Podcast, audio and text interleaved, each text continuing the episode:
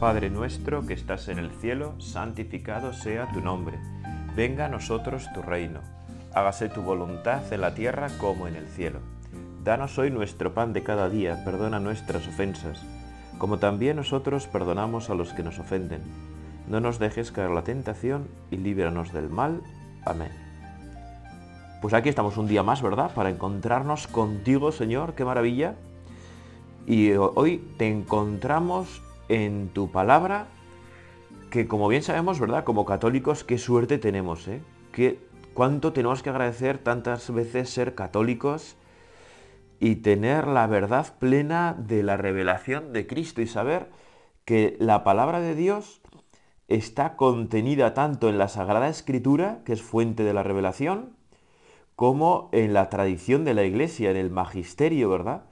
Y por eso qué, qué suerte poder rezar también en nuestra vida con el catecismo, con el compendio, con la Sagrada Escritura, ¿verdad? Y hacer ahí un conjunto de todo.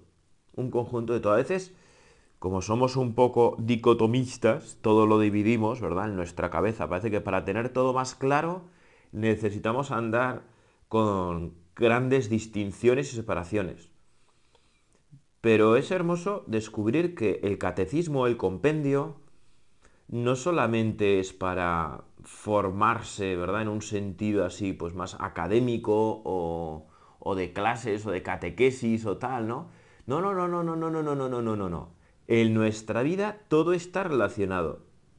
Para comprender mejor el catecismo necesitamos a la Sagrada Escritura. Para comprender mejor la Sagrada Escritura necesitamos el catecismo.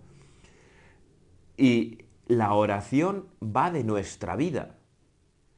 Y nuestra vida la aprendemos a comprender más desde Dios, ¿no? Como dice el catecismo, ¿verdad? A ver si lo encuentro. En el punto 199, creo en Dios. Esta primera afirmación de la profesión de fe es también la más fundamental. Todo el símbolo habla de Dios, y si habla también del hombre y del mundo, lo hace por relación a Dios. Todos los artículos del credo dependen del primero, así como los mandamientos son explicitaciones del primero. Los demás artículos nos hacen conocer mejor a Dios, tal como se reveló progresivamente a los hombres. Con razón los fieles confiesan que lo más importante de todo es creer en Dios. Qué hermoso eso que dice, ¿verdad? Todo el símbolo habla de Dios, y si habla también del hombre y del mundo, lo hace por relación a Dios. Y es que nuestra vida, para entender bien nuestra vida, para entender bien quiénes somos, para entender nuestras relaciones con los demás, necesitamos a Dios. Y sin Dios todo se queda cojo. Y esto es una afirmación muy fuerte, porque, que, bueno, pues muchos no lo aceptarán, ¿no? Pero bueno, es así. La plenitud del hombre está en Cristo. Y sin la vida sobrenatural, sin la vida de la gracia, sin la vida de Cristo, el ser humano está incompleto. Porque, como diría San Agustín, ¿verdad? Hemos sido creados para Dios y nuestra alma no descansa hasta que descanse en Dios. Por eso la afirmación creo en Dios, como dice, bueno, hoy vamos a comentar, solo que ya me conoces, me voy a ir un poco por las ramas, por unos textos y por otros, y por lo que el Espíritu Santo inspire. Vamos a comentar, por si quieres tenerlos delante o leerlos en algún momento, del compendio del catecismo los puntos 36 y 37. Y así yo ya me puedo ir por las ramas, que sabes que es lo que más me gusta. Eh, bueno, fuera bromas, ¿verdad?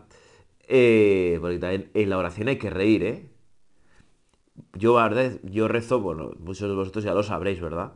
Yo rezo muchos días, o casi todos, el rosario por redes sociales, que si por TikTok, por Instagram, a veces por YouTube, ¿verdad? Otras veces por Facebook Bueno, rezo muchas veces el rosario por redes sociales porque a mí me ayuda a rezar con otras personas y pienso que a otras personas también les ayuda a rezar juntas, ¿no? Y bueno, nos solemos juntar un buen número, ¿verdad? Pero yo, claro, como rezo con otras personas que se ponen también en directo conmigo, que se ve sus, sus jetas, sus caras, pues claro, yo les sonrío, ¿no? Cuando aparecen, porque qué falta de educación no sonreír, no saludar al que se presenta, ¿no? Al que se atreve además a aparecer en una red social públicamente con un cura, que, es, que se dice pronto. Bueno, el caso es que yo estoy casi siempre sonriendo.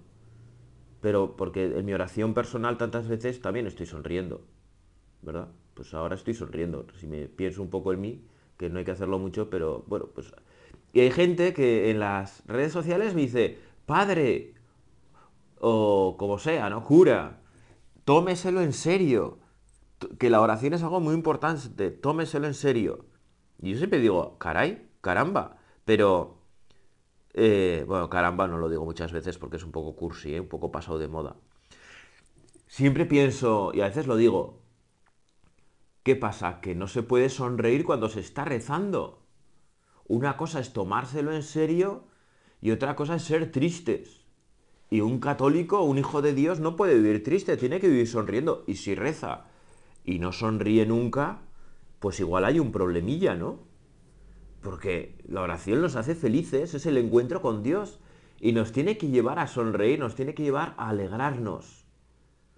Y por eso eso también se manifiesta en la cara, se manifiesta en los gestos, ¿verdad? Y es que decir con fe, convencidos, creo en Dios, creo en Dios, nos tiene que llevar a alegrarnos la vida, a mirar la vida con mucha más esperanza, con mucha más fortaleza, con, con alegría, con paz, porque creo en Dios y Dios me ama, que es que es muy fuerte, es muy fuerte. Es que profesar la fe no es algo frío, no es algo pues desconectado de nuestra vida, ¿no? No, no, no, no. Conecta íntimamente con todo lo que somos. Y poder profesar nuestra fe con alegría, pienso que es lo más grande que tenemos. No, no hace falta más cristianos tristes, ¿no? Como dice el Papa Francisco, ¿verdad? En esa expresión tan gráfica, con cara de pepinillos en vinagre, ¿no? Con eterna cara de funeral, con eterna cara de cuaresma. Bueno, hay momentos en los que efectivamente todos pasamos por tristeza, por desolación, y nos puede costar más sonreír. Pero un hijo de Dios, una persona que se sabe profundamente amada por Dios, ¿cómo va a ir siempre con cara de pepinillos en vinagre? ¿Por qué tiene que rezar triste o seria con un rictus serio? La seriedad no es no sonreír. La seriedad es tomarse las cosas en serio, hacerlas con rectitud de intención, ¿verdad? Pero sonreír a la vida, sonreír a Dios que te ama, que te llama. ¿Por qué la profesión de fe comienza con creo en Dios? Dice el punto 36.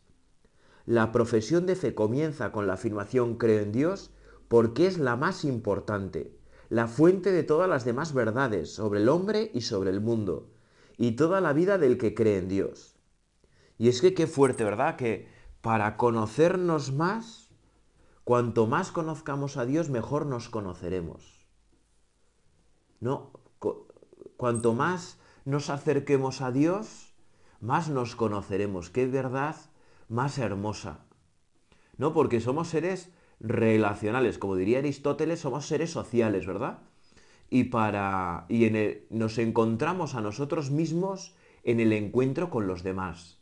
Si nos quedamos aislados, nos perdemos. Si somos individualistas, solamente individualistas, nos perdemos. Porque para conocernos bien necesitamos la relación con los demás, la relación con los otros. ¿Cuántas veces nos pasa, verdad? Que cuando nos quedamos un tiempo un poco solos, un poco aislados, un poco individualistas, pues enseguida sube la soberbia, ¿no? Porque enseguida nos creemos, bueno, pues claro, como no tenemos roces con nadie, que somos fabulosos, que todo va bien, que somos estupendos, que tal, que cual, ¿no? Pues claro, en el roce con los demás, pues descubrimos nuestras aristas, descubrimos nuestras dificultades, descubrimos pues que no siempre respondemos bien, que no siempre somos cariñosos, que no siempre vivimos alegres, etcétera, ¿no? Bueno, pues eso se puede llevar a una altura más, ¿no? Y en el encuentro con Dios, que es la verdad absoluta, pues nos conocemos auténticamente. Y por eso la oración no es para unos pocos, ¿no? A mí hay personas que me dicen, bueno, yo es que no soy muy rezador, no soy muy rezador yo no soy muy religioso, ¿no? En ese sentido de piadoso, ¿no? Bueno, pero es que no es una cuestión... O sea, es verdad que hay personas que por naturaleza pues son más piadosas, ¿no? Bueno, pues qué suerte tienen. Pero a otras personas nos cuesta rezar mucho, ¿eh? Y siempre nos surge un plan mejor que hacer oración. ¿No? Y, siempre, bueno, pues a veces puede dar un poco de pereza o, o no sale como tú esperas o lo que sea, ¿no? Pero es en el encuentro con Dios en la oración donde terminamos de conocernos perfectamente porque Él nos dice quiénes somos. Él nos ha creado y Dios nos dice quiénes somos. ¿Ve? Por eso tenemos que esforzarnos en rezar. Cada día, todos los días sacar unos minutos, hombre, un poco prolongados, ¿eh? tampoco ser muy cutres con Dios. Que nos cueste un poquillo, que tire de nosotros para arriba, ¿no? Y tratar de mantener durante todo el día esa presencia de Dios. Sabernos todo el día en presencia de Dios. Ah, qué hermoso cómo se refiere este punto del compendio, este punto del catecismo, al Deuteronomio, ¿no? Escucha Israel, el Señor es nuestro Dios, el Señor es uno solo. Amarás pues al Señor tu Dios con todo tu corazón, con toda tu alma y con todas tus fuerzas. Estas palabras que yo te mando hoy estarán en tu corazón se las repetirás a tus hijos y hablarás de ellas estando en casa y yendo de camino, acostado y levantado. Las atarás a tu muñeca como un signo, serán en tu frente una señal. Las escribirás en las jambas de tu casa y en tus portales. ¿Te has dado cuenta qué pasada? Qué maravilla, ¿no? El Señor es nuestro Dios. El Señor es uno solo. Escucha, escucha, que esto es importante. Pero es importante porque no solamente es una cuestión de cabeza. Yo en el seminario descubrí, ¿verdad?, que la cultura semita, los judíos, eh, la razón no la ponen en la cabeza como los griegos, sino que la ponen en el corazón. Y realmente a mí es algo que me asombra, ¿verdad? Y que me parece mucho más acertado en realidad. Porque tú conoces lo que amas aquello que te seduce, aquello que te atrae, lo terminas conociendo. El Señor es nuestro Dios, el Señor es uno solo. Y esto tiene una consecuencia inmediata en la Sagrada Escritura, en el libro del Deuteronomio. Si esto es así, solo te queda amar a Dios. El Señor es nuestro Dios, el Señor es uno solo. solo. Amarás, pues, al Señor tu Dios con todo tu corazón, con toda tu alma, con todas tus fuerzas. Es decir, no cabe conocer la existencia de Dios y no amarle. No cabe, no es posible. ¿Verdad? Y por eso no se conoce con la cabeza únicamente, sobre todo se conoce con el corazón. Cuando la existencia de Dios entra en tu corazón, no cabe más que responder con amor. Ese refrán que tantas veces repetimos, ¿no? Amor con amor se paga. Amor con amor se paga. Al Dios que te ha creado, al Dios que te ha amado, al Dios que quiere tener una relación contigo, solo cabe amarle. Solo cabe amarle. Al Dios que porque antes de este pasaje en el Deuteronomio está la alianza, ¿no? Están los mandamientos. A Dios de este modo solo cabe amarle, porque Él te ha amado primero, como dice el Papa Francisco en esa expresión, que a mí me hace gracia, ¿verdad? Dios nos primerea, Él está antes, Dios nos ha amado primero. ¿No? Y por tanto, ¿qué nos queda? Amarle. La consecuencia primera de creer en Dios es amar a Dios. Y por eso no se puede entender, ¿verdad? Como a veces dice, ¿no? La gente, a mí me lo dicen mucho en las parroquias. Bueno, yo creo, pero no practico. Eh, creo que no has entendido mucho, porque esto no funciona así. Si tú crees, inmediatamente amas. Y no amas de una manera interior, interna, porque el amor humano no es interno. Bueno, sí, es interno, pero, pero se expresa siempre a través de lo, del cuerpo, a través de lo externo. Eso es lo maravilloso del ser humano. ¿Verdad? A tu mujer, a tu marido, como no le regales flores de vez en cuando, como no le expreses que le quieras, como no le abraces, como no tengas el acto conyugal, ¿no? En el noviazgo, ¿no? Pues como no tengas muestras de cariño hacia tu novia, hacia tu novio. Y también lo mismo en el cariño entre padres e hijos, hermanos, amigos, ¿no? Solo que en el matrimonio se ve con más fuerza, ¿no? No es algo que, bueno, yo ya sabe que le quiero y ya está, ¿no? No, no, no, no, no, hay que expresarlo. Hay una necesidad interna de expresarlo. Y cuando se deja de expresar, estamos creados de tal manera que se desquebraja, porque el amor humano necesita ser expresado. Bueno, eso es el culto a Dios, los sacramentos, la misa, la confesión, la oración en, público, ¿verdad? Con la iglesia. Es una necesidad del ser humano expresar lo que llevamos dentro. Y cuando no lo expresamos se desquebraja, es muy curioso. Y es muy importante también. No, por eso, Señor, ayúdanos a no separar nunca la fe del amor, ¿no? A no apartar nunca la fe del amor. A que realmente creer en ti nos lleve a amarte. Nos lleve a amarte. Y a querer amarte más, ¿no? Bueno, esto va relacionado, ¿verdad? Te estará sonando a otro evangelio, a un evangelio, ¿verdad? En el cual preguntan a Jesús, ¿no? O se acerca un escriba, el Marcos, capítulo 12, un escriba que oye la discusión, ¿verdad? Sobre la resurrección y tal, y entonces eh, ve que es acertada esa, la respuesta que Jesús da respecto a la resurrección y le pregunta, ¿qué mandamiento es el primero de todos? O sea, ¿qué es lo primero que tenemos que hacer? Claro, para... Es importante, ¿eh? porque para saber qué tienes que hacer, tienes que saber quién eres. Antes, antes es el ser y luego es el hacer. Entonces, si tú sabes quién eres, sabes cómo has de actuar. Si no sabes la verdad de tu vida, andas perdido y no sabes cómo actuar. Entonces, por eso es importante la respuesta de Jesús, ¿verdad? Tu respuesta, Señor. ¿Qué mandamiento es el primero de todos?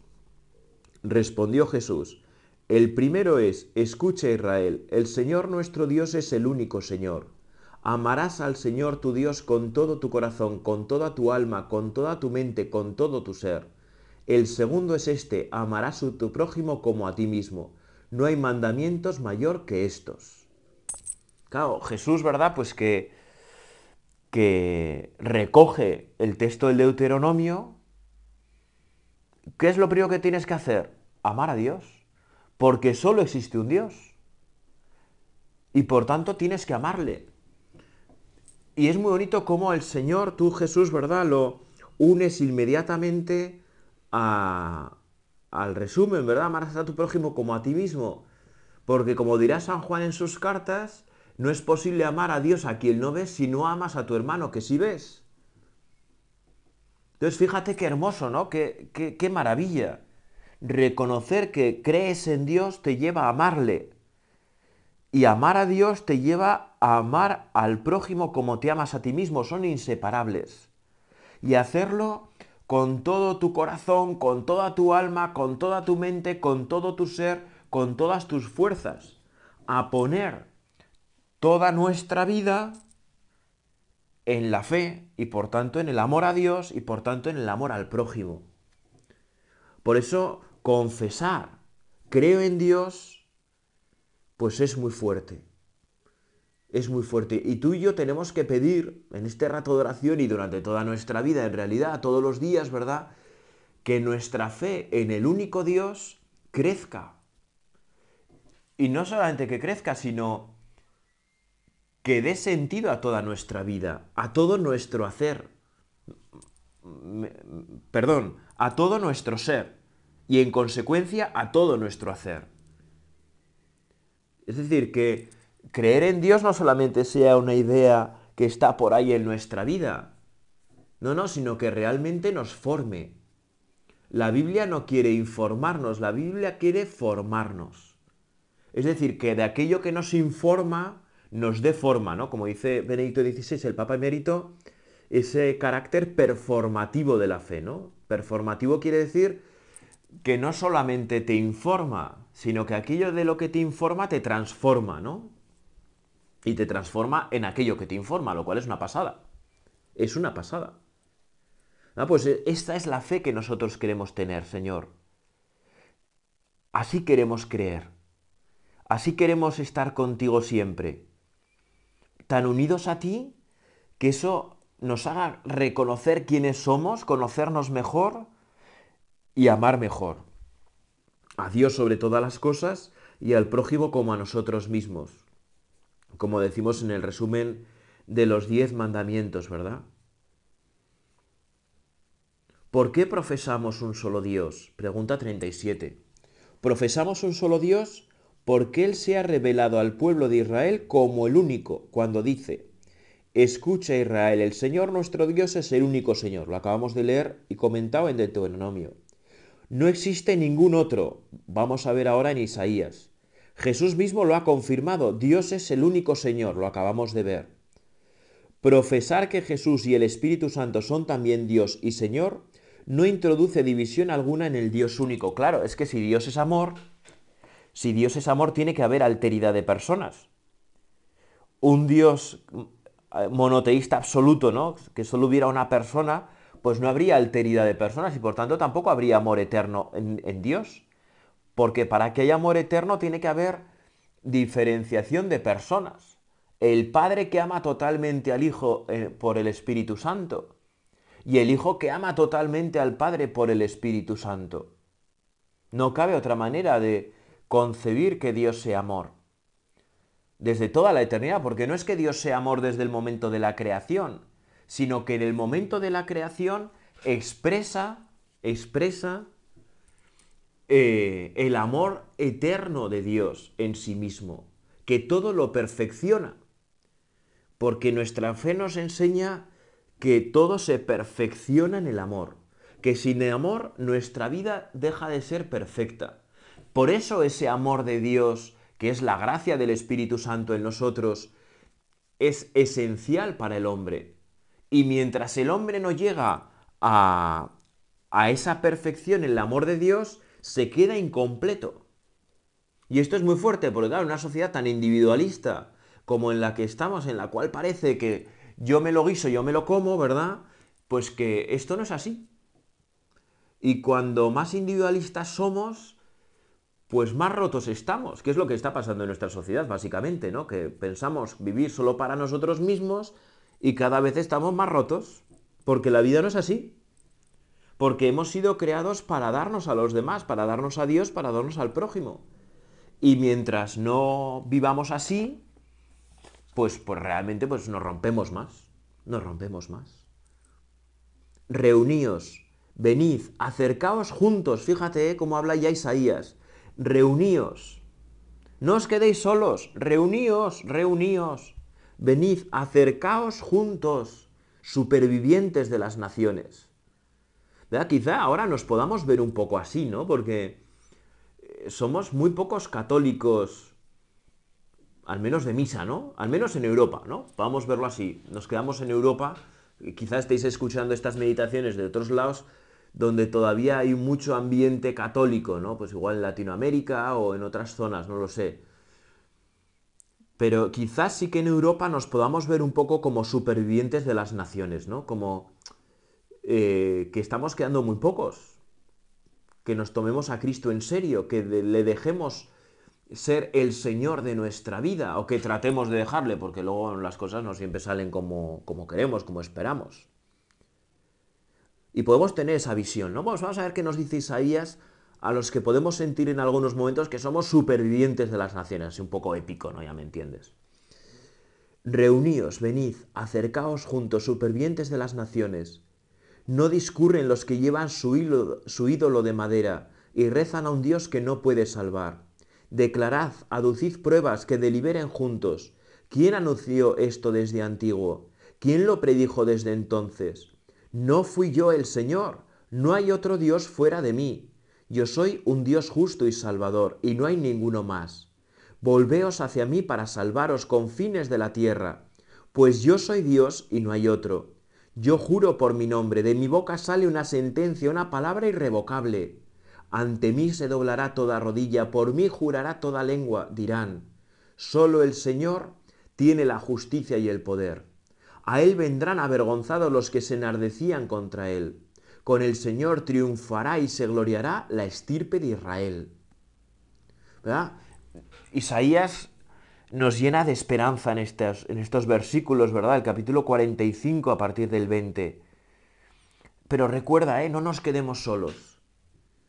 No podemos quedarnos solos. Somos iglesia.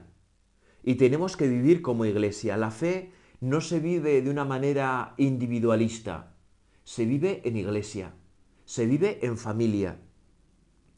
Reuníos, venid, acercaos juntos, supervivientes de las naciones no hay otro Dios fuera de mí. Yo soy un Dios justo y salvador y no hay ninguno más. Volveos hacia mí para salvaros con fines de la tierra, pues yo soy Dios y no hay otro. Es que la salvación está solo en ti, Dios mío, solo en ti. Ayúdanos a volvernos hacia ti, a saber reconocerte en nuestra vida como nuestro Dios, como nuestro Señor, a que de verdad te dejemos tiempo y espacio en nuestra vida, ¿verdad? Y vayamos a tu velocidad. Vayamos a tu velocidad. A veces queremos ir lentos, a veces queremos ir rápido, lo importante es ir a la velocidad de Dios. Ponernos a tu ritmo, Señor, para, en lo que quieres para nosotros. No frenarte. ¿Cuántas veces, verdad, tenemos el peligro de frenarte, Señor? ¿De frenarte?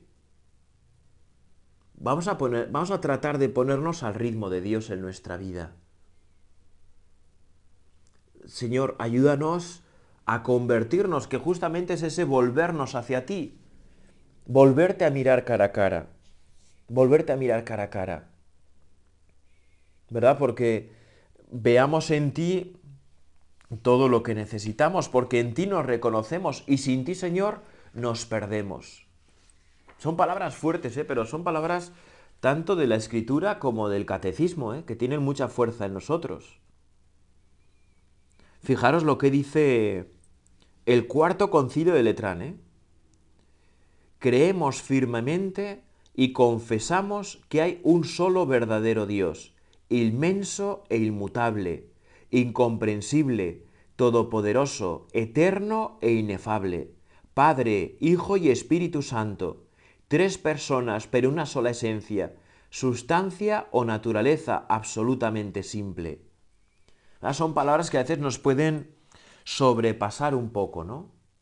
Sobrepasar un poco, nos pueden marear incluso, pero creemos en ti Jesús, creemos en ti Dios Padre, creemos en ti Espíritu Santo. Ayúdanos a creer con más fuerza, con más firmeza, con más alegría. Queremos creer con alegría. Acuérdate de esto, ¿eh? que es muy importante. Queremos creer con alegría. La fe ilumina nuestra vida de tal manera que nos llena de su fuerza, que nos llena de su alegría, que nos llena de su vitalidad, que nos ayuda a vivir de una manera totalmente nueva, ¿no? Totalmente nueva. Totalmente nueva, que nos queremos ver ahí llenos del Espíritu Santo en nuestra vida. Bueno, pues ahí entre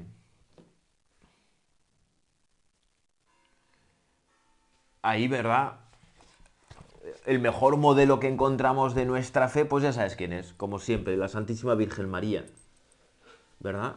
La que creyó cuando era muy difícil creer, ¿verdad? Y sin embargo, María, preparada para creer, ¿verdad? Y la Inmaculada, que nos ayude a nosotros a creer y a dejarnos amar por Dios y a tratar de amar a Dios nosotros con todo nuestro corazón, con toda nuestra mente, con todo nuestro ser, con todas nuestras fuerzas.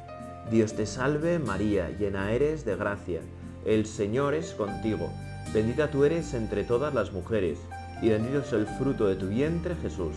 Santa María, Madre de Dios, ruega por nosotros pecadores, ahora y en la hora de nuestra muerte. Amén.